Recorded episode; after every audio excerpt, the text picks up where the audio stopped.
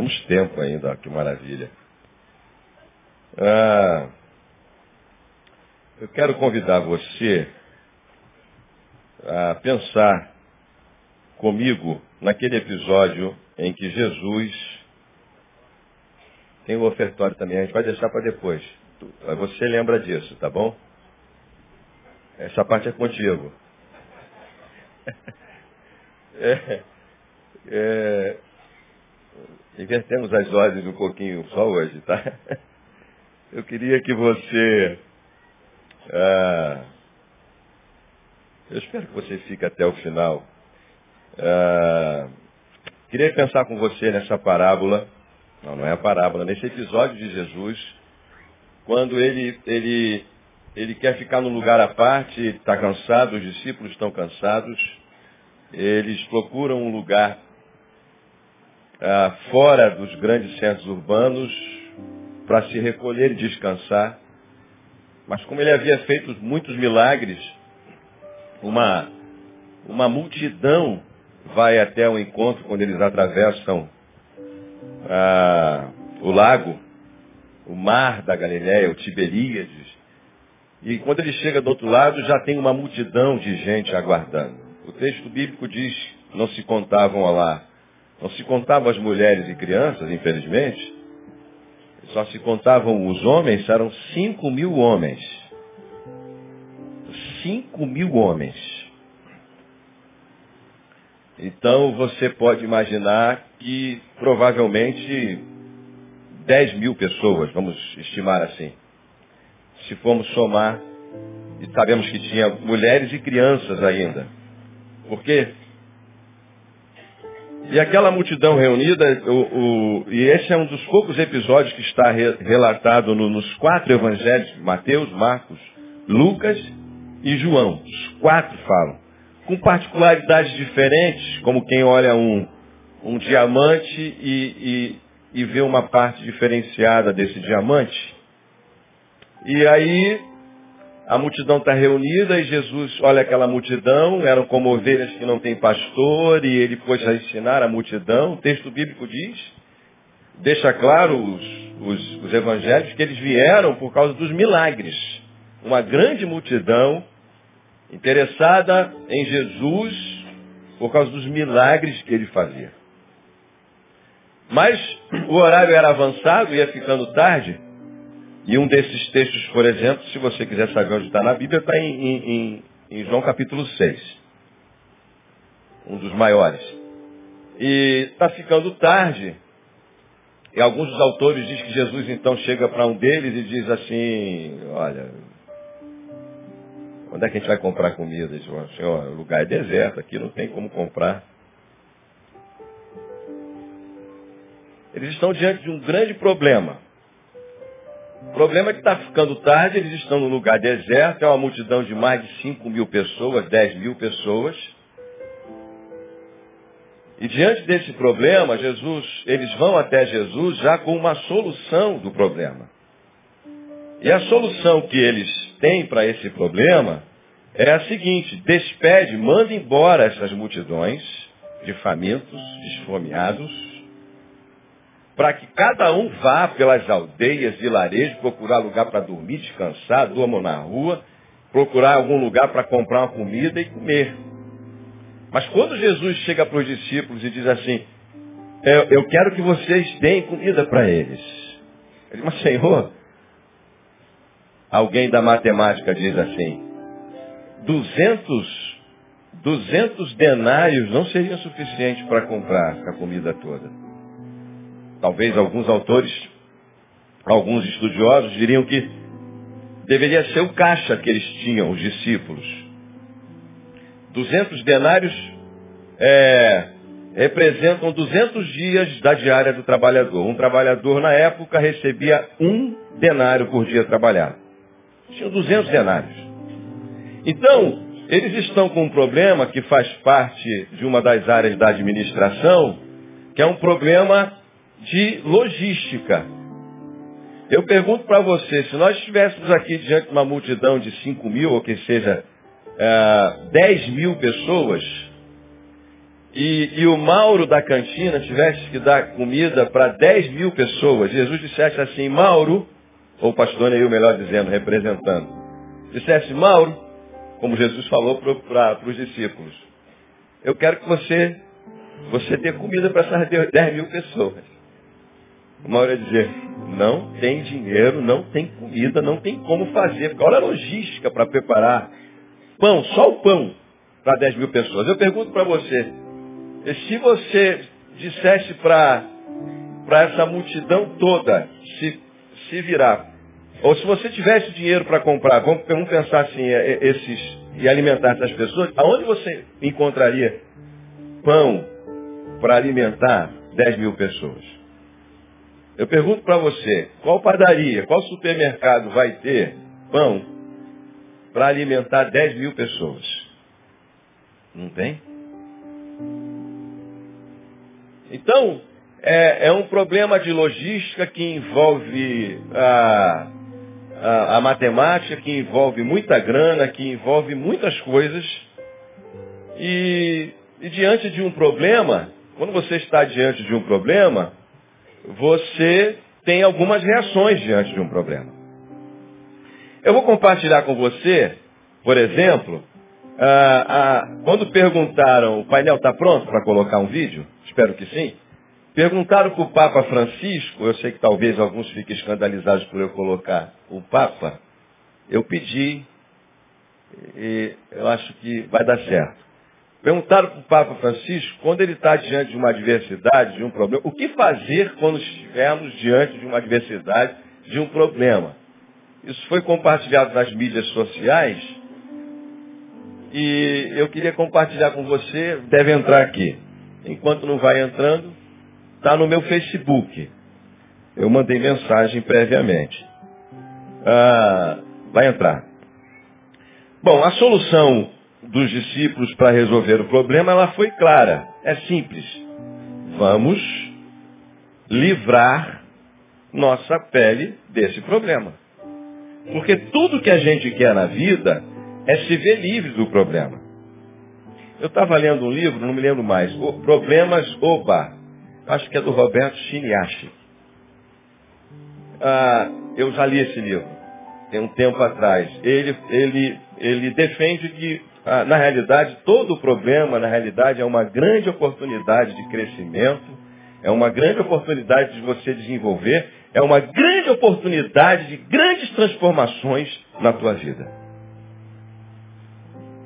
Mas no dia a dia, nós não queremos problemas. Nós não queremos adversidades. Nós queremos nos livrar dos problemas. Na oração do Pai Nosso, a única coisa que ele nos ensinou a orar para nos livrar livrar-nos do mal. Nunca de problemas. Jesus, quando reuniu os discípulos, ele disse, vocês terão, vocês terão adversidade, vocês terão problema, mas tem de bom ânimo. Eu venci os problemas. Todos eles. Então, qual a sua relação diante dos problemas? Porque quando nós falamos aqui, por exemplo, numa campanha em que nós precisamos de pelo menos mais 600 mil reais, eu, eu, eu posso dizer para você por quê? Cada centavo, se você passar nas barracas e passar lá na institucional, a gente tem, a gente tem números. Olha só esse vídeo. E eu posso dizer para você aonde aplicar cada centavo?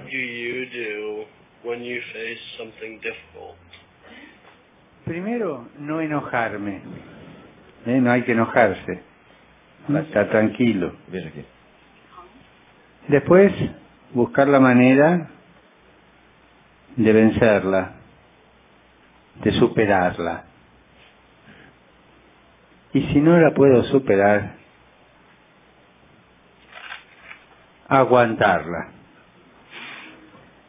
hasta que se dé la posibilidad de superarla.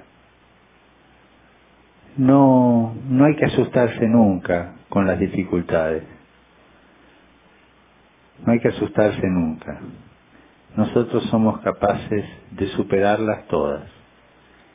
Solamente necesitamos tiempo para comprender, inteligencia para buscar el camino y coraje para andar adelante, pero nunca asustarse.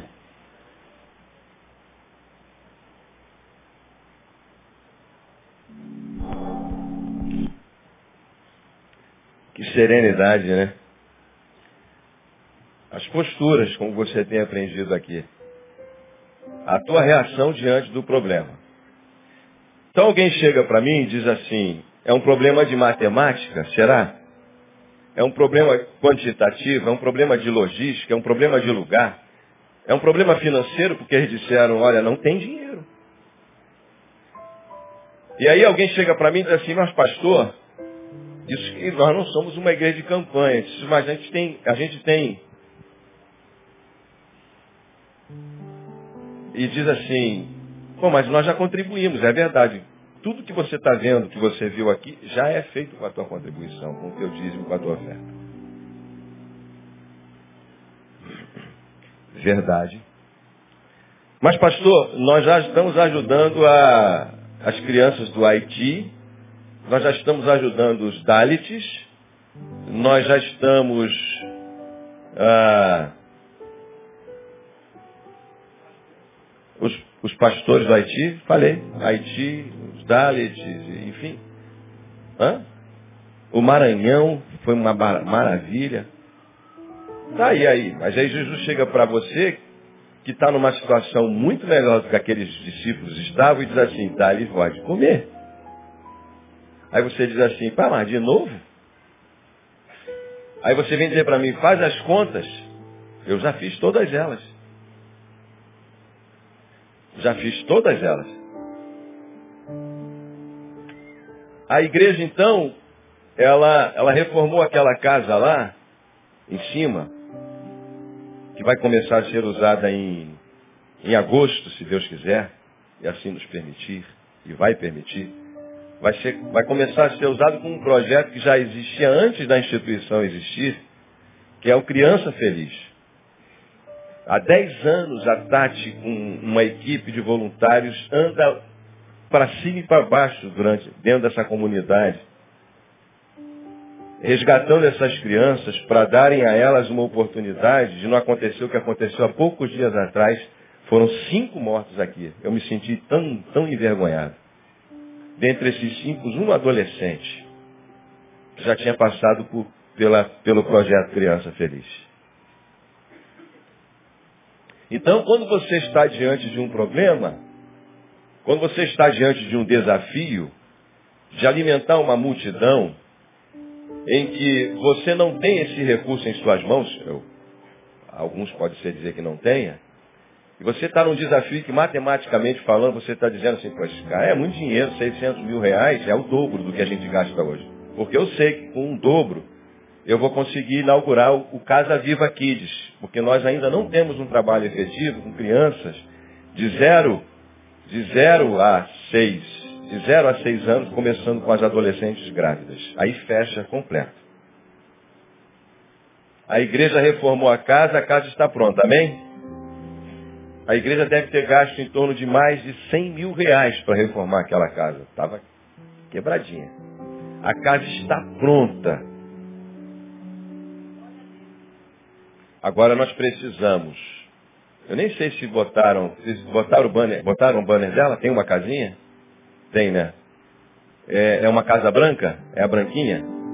É uma barraca branca que está lá com o banner e nós precisamos dos profissionais para trabalhar nessa casa, do pedagogo, do auxiliar de limpezas, da recepcionista, em que de segunda a sexta-feira nós vamos estar atendendo essas crianças de 0 a, de 0 a 6, baseado no diagnóstico que a PUC fez com recursos externos e foi apresentado para vocês aqui há cerca de dois anos dizendo da vulnerabilidade social dessas crianças que até depois de dois anos de idade já estão praticamente, completamente vulneráveis e perdidas. Já fizemos, você não faz ideia do que é. Isso você não faz. Esse investimento todo e a gente ter que, que sentar junto e conversar. E, olha, e aquilo que ele diz assim, não, enquanto tiver, vai, vai fazendo, brother. Ó, Termina aí, vai dando jeito. Então o nosso alvo é, é de 600 mil reais. Eu vou agora, no meio dessa palavra, eu vou abrir o contador. Nós vamos ficar 30 dias fazendo essa campanha. E essa campanha ela só começa aqui. Você é um agente dessa multiplicação. E daqui até o final do culto, nós vamos mostrando para você, também no culto da noite, quanto é que está entrando desses 600 mil reais. Para você ter uma ideia, porque nós abrimos esse contador, esse contador aqui agora de manhã. Não havia um real desses 600 mil reais. Desse alvo. E eu vou abrir agora o contador. Olha só o contador.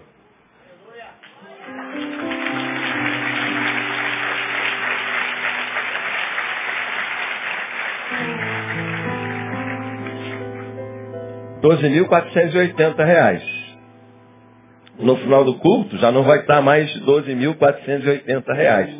Então o problema que era 600 mil reais já não é mais 600 mil reais. Por quê? Porque algum empresário passou lá e, e disse assim, eu posso doar. Eu posso doar 100 reais, eu posso doar 1.200 reais, eu posso doar 100 reais por mês para o Instituto Casa Viva. Eu não posso doar 10 mil, 12 mil, como 10 mil reais teve alguém que abriu o marcador, passou lá, na, lá antes da reunião e fez a sua doação. Ontem uma ótica, nessa semana nos ligou e disseram, Senhor, nós queremos, eu quero, eu quero a logomarca no uniforme do Instituto Casa Vira. Esse uniforme que vocês viram as crianças é um novo uniforme. Ele vai ser feito a partir dessa semana para a nossa Copa do Brasil, segunda Copa do Brasil, a segunda? Que vai acontecer no dia 25. Nós temos que fazer esses uniformes, essas mesas, essas crianças não têm grana para fazer isso. E esses uniformes, sem o tênis, eles custam R$ 9.500. Eu quero dizer para você que nós não só temos um sonho, mas a gente sabe exatamente onde quer chegar e a gente sabe exatamente quanto custa aquilo que a gente quer chegar. Então, essa doação que foi feita, ela já paga essa despesa que nós já projetamos para adiante, nós não temos mais. Só a, a mobília da casa que está lá em cima, para mobiliar aquela casa, nós vamos gastar com certeza, com certeza, de 30 a 40 mil reais.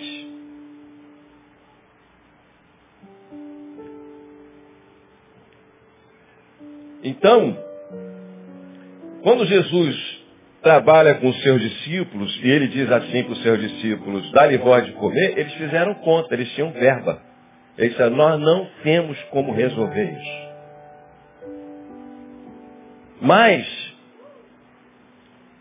mais uma criança, uma criança disse assim, olha, tem uma criança aqui que chegou e já que o problema era alimentar mais de 5 mil pessoas, então uma criança veio e doou cinco pães e dois. Olha a inocência da criança. Que não está nem preocupada com a matemática de Jesus. Ó, toma aqui os cinco pães e dois peixinhos. Vê o que, que o senhor pode fazer com isso. Jesus então, que já sabia de tudo que ia fazer, pede aos discípulos para organizar aquela multidão em grupos e sentarem-se para comer. Ele levanta o pão e dá graças. E parte esse pão. E parte esse peixe. E o texto bíblico diz que aquela multidão toda comeu e sobraram doze cestos cheios. De onde vieram esses cestos? Eu não sei. Mas eles estavam lá também. Eles não estavam nem sendo vistos pela multidão. Talvez no final eles viram que haviam cestos porque ele disse que não era para deixar nada sobrar. Não era para estragar nada daquilo que foi, daquilo que foi multiplicado. Então, talvez saiamos daqui hoje e a única coisa que a gente pode fazer como multidão é exatamente só o que Jesus falou, fez. É a gente chegar e dizer assim, olha, os cinco pães e dois peixinhos já chegaram. Agora nós vamos orar para o Senhor multiplicar. Só isso. Porque são 30 dias de campanha. Atitude Solidária 2015. São 30 dias. Nós estamos preparando o Instituto para captar recursos internacionais, recursos nacionais, recursos de todas as esferas, com treinamento, é muita coisa, com documentação. Boa parte disso já estava bem encaminhado para que a gente possa receber recursos além daqueles que pela fé do Senhor tem nos, nos é, desafiado. Mas eu tenho, eu creio, eu creio, que se você concordar comigo em oração só, se, se você dispuser só os cinco pães e os dois peixinhos, só, só aqui a gente consegue, só através da ação do Senhor, através de nós, nós vamos atingir esse alvo. Eu quero dizer para você, na resolução de problemas que a gente tenta resolver, os nossos problemas, que ninguém pode dar, está aqui, ninguém pode dar aquilo que não tem.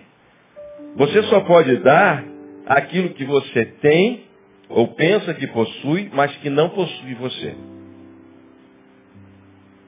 Você só pode dar aquilo que está com você, mas não possuiu você. Você não tem como seu. Você sabe a razão pelo, pelas, pelas quais os recursos que estão na sua mão estão com você. Foi por isso que Jesus chegou para o rico chamado, o rico e sensato, quando ele disse assim, olha, eu, a produção foi enorme. Eu tenho uma produção muito grande. Jesus ensinando sobre isso aos, aos que estavam à sua volta, ele disse assim, o que, que eu vou fazer? Eu vou construir celeiros maiores, vou guardar tudo e vou relaxar a vida inteira. Porque eu tenho para mais do que a vida inteira. Se o cara vivesse a vida inteira, ele não tinha como gastar aquilo que ele tinha. Jesus então diz para esse camarada assim, olha, louco, essa noite pedirão a tua alma. E o que você tem preparado, para quem será? Vai ficar para quem? Qual é a sua postura nas resoluções dos seus problemas? Essa é a postura do individualista, daquele que acha desse, desse é, rico insensato, que tudo aquilo que ele tem é somente para ele. Ele acha que vai conseguir viver a vida e comer todo aquele pão que chegou em suas mãos. Então você pode, vou repetir, tentar resolver um problema, nem que seja inocentemente como essa criança. Você pode tentar se livrar do problema, mas você pode também achar que esse problema não é seu. Você pode dizer assim, esse problema é dos outros. Eles que vão e resolvam o seu próprio problema. Você pode dizer, isso não tem nada a ver comigo. Esse problema não é meu. Por isso a gente fez o adesivo, eu faço parte. Eu não faço parte. Então, a primeira reação dos discípulos foi exatamente essa. Ele disse, Senhor, que se vão, que cada um se vire com aquilo que vai comer manda embora. Nós não temos nada a ver com isso. Inclusive o seguinte, eles nem estão aqui por causa do Senhor. Eles estão aqui por causa dos milagres. O Senhor já falou o dia inteiro, nós estamos cansados, nós estamos aqui para descansar. Manda embora essa multidão. Porque quem está com fome sempre é a maioria.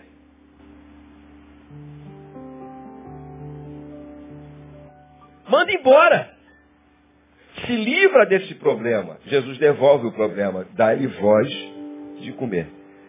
E ensina aos discípulos que existem soluções inimagináveis, potencialmente inimagináveis, quando alguma coisa que está em nossas mãos é entregue aos cuidados do Senhor.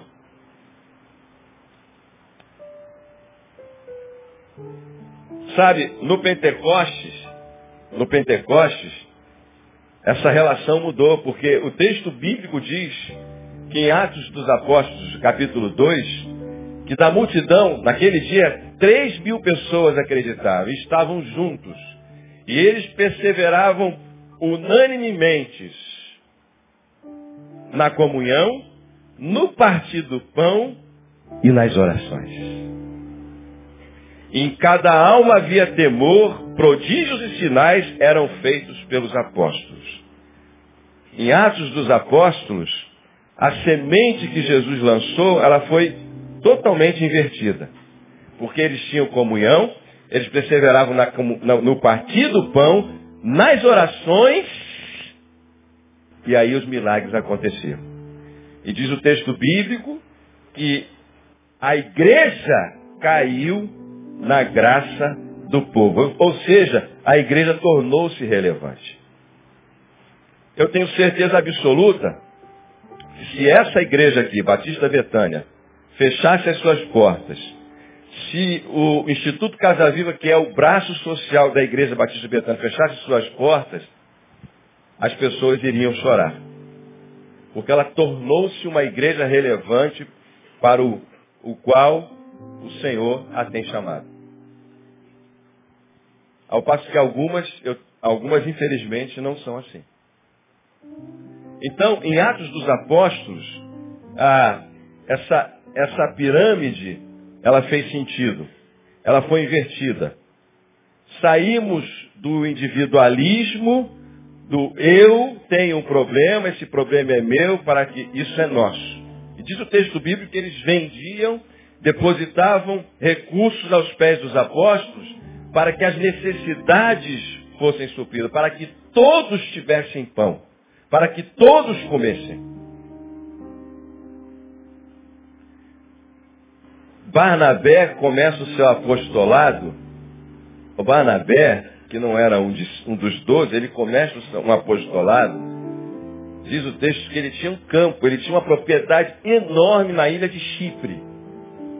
Os historiadores dizem que esse esse, essa propriedade valia uma fortuna. Ele vendeu tudo e disse assim, ó, é para esse novo objetivo agora. Aí, quando eu reuni a equipe, e o Anderson disse assim, eu digo, botem nessa, nessa lista todos os sonhos e objetivos que vocês têm para o serviço que o Senhor deu na mão de vocês. Porque Ele dará o recurso. Aí o Anderson coloca lá assim, olha, nós precisamos de um centro terapêutico, de um lugar, de uma fazenda, de um lugar, para pegar essas pessoas que estão em vulnerabilidade, trancados, com problemas de droga, internar, colocar essa pessoa lá, ela receber o tratamento que ela precisa, sair daquele foco onde ela está. Nós precisamos de um centro de recuperação. De coloque isso aí.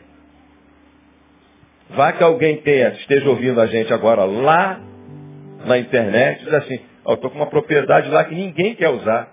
Ninguém usa. Está fechada, os filhos foram embora, era o sonho do pai aquele negócio para as crianças, e está fechado lá, está parado. Olha, eu vou doar, eu vou arrendar, eu vou dar incomodado por 10 anos por esperança ajudar essas pessoas. Eu não sei.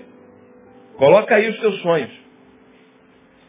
Mas nós não temos só sonhos, nós temos sonhos, nós temos projetos, nós temos os valores mensurados para saber onde a gente quer chegar. Nós só podemos dar aquilo que possuímos. Nada mais além disso. Deus nunca vai cobrar de mim, de você, aquilo que não, não está em nossas mãos, aquilo que não é nosso. Mas só aquilo que você tem, de tudo que Ele te deu de inteligência, de, de vigor, de recursos humanos, financeiros, de capacitação. Como você tem feito? Como você tem usado toda a capacidade que Deus te deu? Só para ganhar dinheiro?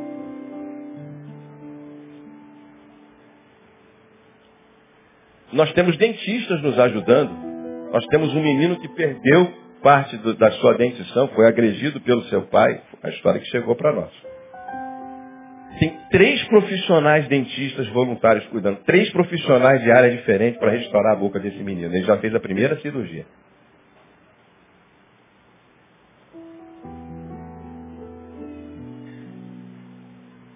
Uma vez um dentista, acho, acho, que é membro da nossa igreja, disse assim, pastor, meu pai também é dentista, eu vou doar um consultório. Eu digo, não tem como, você vai ser o voluntário para...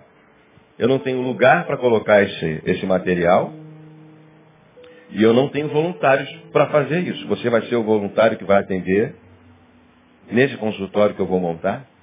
Eu preciso de voluntários. Eu acho melhor a gente fazer o seguinte.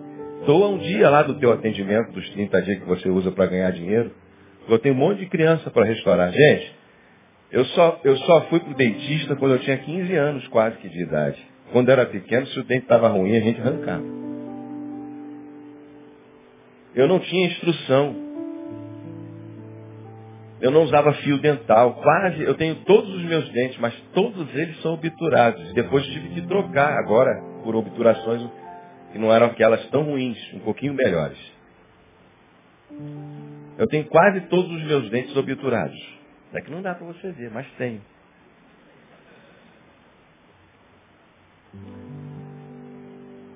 Eu já comi farinha de mandioca com água e açúcar, porque não tinha leite. O café, às vezes, era o chá-fé.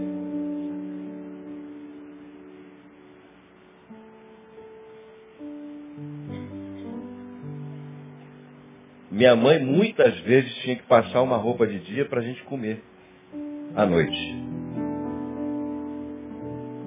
Alguns não passaram por isso, mas eu também já, eu já passei. Muitas vezes.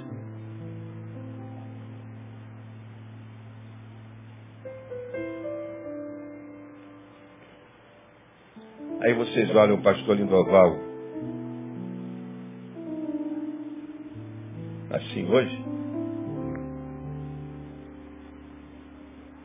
Gente, ah, é só cinco pães e dois peixinhos. Eu vou parar por aqui. Muito para falar. É só cinco pães e dois peixinhos. É só isso. Nós vamos nós vamos atingir esse alvo. Vamos potencializar o, o craques. Vamos terminar os uniformes do crack. Nós vamos conseguir as chuteiras para os meninos. Ah, esse uniforme do balé, a professora chorou quando as crianças vestiram esse uniforme. Isso foi com dinheiro do dízimo de vocês. Ah, já está em 15 mil, olha aí. Olha os peixinhos.